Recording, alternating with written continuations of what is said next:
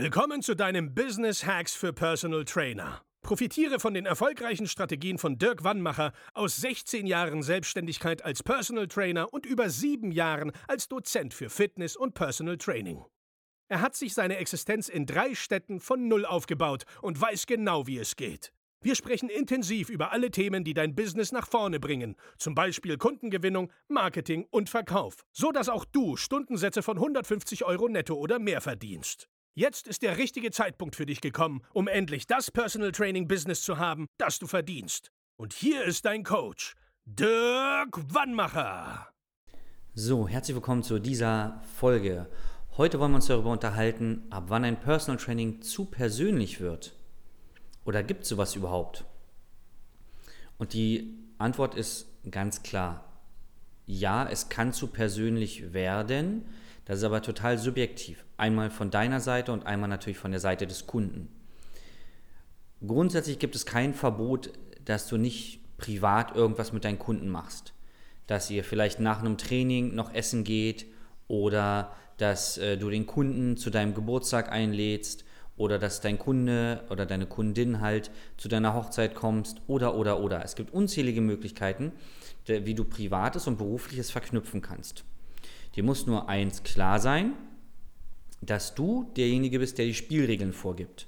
Das heißt, wenn du mit dem Kunden privat weggehst, muss klar sein, dass wenn der Kunde dann zum Beispiel bei einem Training mal absagt, kurzfristig, und dann nicht bezahlen möchte, weil er sagt, ey Mensch, wir kennen uns doch so gut, wir waren doch neulich unterwegs, dass du da ganz klare Regeln aufstellst. Sag, pass auf, das eine ist das eine, das andere ist das andere.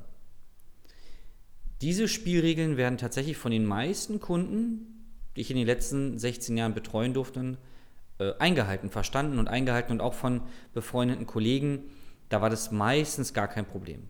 Es gibt natürlich immer wieder Menschen, die das dann ähm, ja, einem krumm nehmen nur dann weißt du genau, okay, das war also ein Schritt zu weit, das war ein bisschen zu persönlich. Das weißt du im Vorfeld nicht immer. Wenn du eine gewisse Menschenkenntnis hast, dann ähm, bekommst du das schon mit, ob du, also wie weit du jetzt mit ihm gehen kannst, ja. Ähm, ist es ein Glas Wein, was du mit dem Kunden trinken kannst, oder kannst du mit dem Kunden auch drei, vier Flaschen köpfen, weil er genau unterscheiden kann, morgen, wenn wir beim Training sind oder übermorgen, dann ist wieder Trainer Kunde und nicht wir sind Kumpels und äh, verbringen mal eine lustige Zeit zusammen im Training. Von daher, Kollegen von mir sind mit ihren Kunden in Urlaub zusammengefahren, ähm, wurden zu Hochzeiten eingeladen. Sie haben ihre Kunden zur Hochzeit eingeladen. Ähm, sie wurden eingeflogen zum, äh, ja, zu einem Sportwochenende sozusagen auf der Segelja äh, auf der, auf der Motorjacht ähm, auf Mallorca und ähm, dann war es ein Mix aus, wir verbringen Freizeit und wir machen zweimal am Tag Sport und essen gesund. Und es gibt unzählige Beispiele.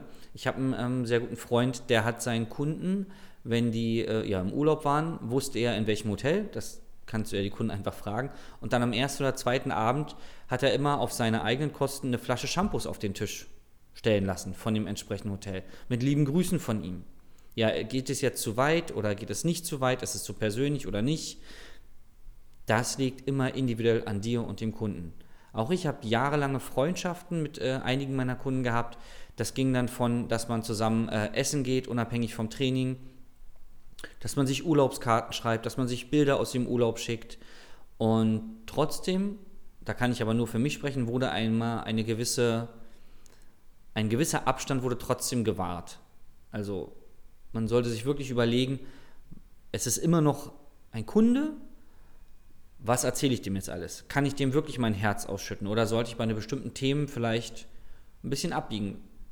Thema, wenn es politisch wird oder auch zwischenmenschlich, in wie, der, wie sehr darf ich mich in die Beziehung des Kunden einmischen und so weiter und so fort.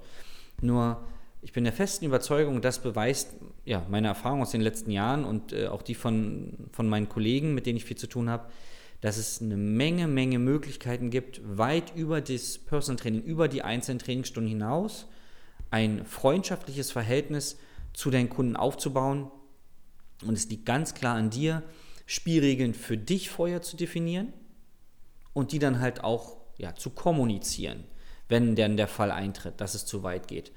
Ähm, denn mach dir immer bewusst, es ist aus einer geschäftlichen Beziehung jetzt eine vielleicht freundschaftliche Beziehung entstanden, Aber das Geschäft soll weiter gut funktionieren. Und dafür darfst du halt ja, bestimmte Dinge einfach einhalten. Und dann steht dir alles offen. Warum nicht mit den Kunden in Urlaub fahren?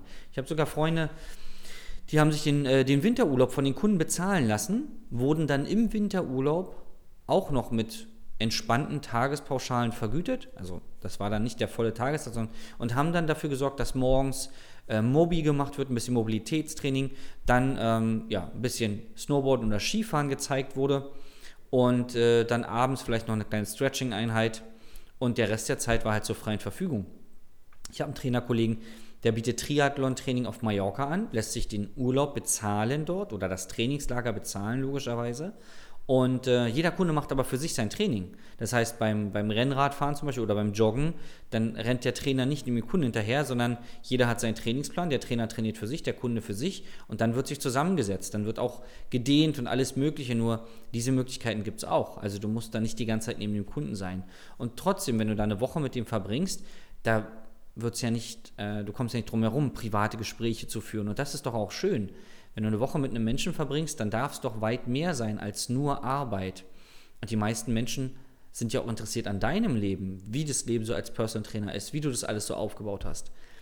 Und ähm, deswegen, das soll so der Tenor dieser Folge sein. Überleg dir das, das kann dein Leben auf jeden Fall bereichern, weil auch deine Kunden sehr spannende Leben führen, wo du auch unheimlich viel ähm, ja, von profitieren kannst. Einmal menschlich und natürlich dann auch fürs Geschäft, weil ähm, ich sage immer, da wo ein Pilz ist, sind auch andere Pilze. Also da, wo du im Wald ein Champignon findest, findest du halt auch andere Champignons und so ist es auch mit den Kunden. Also ein solventer Kunde, ein zahlungskräftiger Kunde kennt meistens auch andere zahlungskräftige Kunden. Und Personal Training lebt zu einem guten Teil natürlich auch von Weiterempfehlungen, weil Menschen immer von anderen Menschen kaufen und wenn du dich dann noch privat mit dem Kunden gut verstehst, dann äh, steigt natürlich die Wahrscheinlichkeit exponentiell, dass er dich auch weiterempfiehlt. Und diese Möglichkeit solltest du nicht außer Acht lassen. Du sollst natürlich jetzt keine Freundschaft eingehen mit jemandem, nur damit du an seine äh, Kumpels rankommst oder an die Freundinnen. Nur, das ist auch ein Weg, wie zum Beispiel ein befreundeter Trainer von mir sehr, sehr viele Neukunden gewonnen hat, weil er einfach sich gut mit den Leuten versteht, ganz klar die Spielregeln festlegt, nur dadurch hat er halt viele Weiterempfehlungen bekommen. Ich kann dir jetzt nur empfehlen, ja, scan mal deine, deine Kunden, überleg dir mal, mit wem du es dir vorstellen könntest und dann, warum nicht zum Geburtstag einfach mit dem Kunden mal essen gehen, also zu seinem Geburtstag oder lad ihn doch zu deiner Geburtstagsfeier ein. Das äh, schadet eurer Geschäftsbeziehung nur, wenn ihr die Spielregeln nicht einhaltet. In diesem Sinne, eine tolle Woche. Wenn du wissen willst, wie du ja, an zahlungskräftige Neukunden rankommen willst oder dafür sorgen willst, dass deine Kunden ewig über Jahre bei dir bleiben, um dann halt das äh, Weiterempfehlungsgeschäft zum Beispiel zu forcieren, dann melde dich mal bei uns, geh mal auf unsere Seite www.dirkwannmacher.de und ähm, buch einfach ein kostenloses Beratungsgespräch und dann schauen wir mal, ob und wie wir dir weiterhelfen können. Bis dahin, dein Dirk. Das war Business Hacks für Personal Trainer. Dein Podcast für den geschäftlichen Erfolg, den du verdient hast. Wenn du jetzt schon das Gefühl hast, dass du ein Stück vorangekommen bist, dann war das nur die Kostprobe. Willst du herausfinden, was wir zusammen aus deinem Business machen können? Dann schau vorbei auf www.dirkwannmacher.de und buche dir einen unverbindlichen Termin. In diesem Gespräch schauen wir, ob und wie wir dir weiterhelfen können und erstellen eine Strategie für dich, wie du dein Ziel erreichen kannst. Denn auch du brauchst jemanden an deiner Seite, der dir sagt, wann du was machen sollst, um richtig voranzukommen. Das ist wie bei deinen Kunden. Sie buchen auch einen Spezialisten. Dirk Wannmacher hilft Kunden in Deutschland, Österreich und der Schweiz dabei, mehr als 10.000 Euro pro Monat als Personal Trainer zu verdienen. Sicher dir am besten noch heute deinen Termin unter www.dirkwannmacher.de.